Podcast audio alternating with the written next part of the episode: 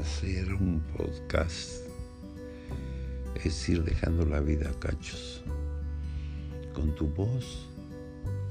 con tus recuerdos, con tus sentimientos, con lo que vas viviendo. Yo lo hago con la ilusión de que algún día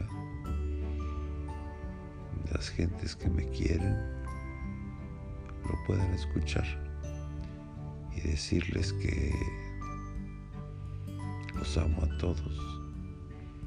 que esta vida que me está tocando vivir la acepto como Dios me la manda y que todos intentemos ser felices.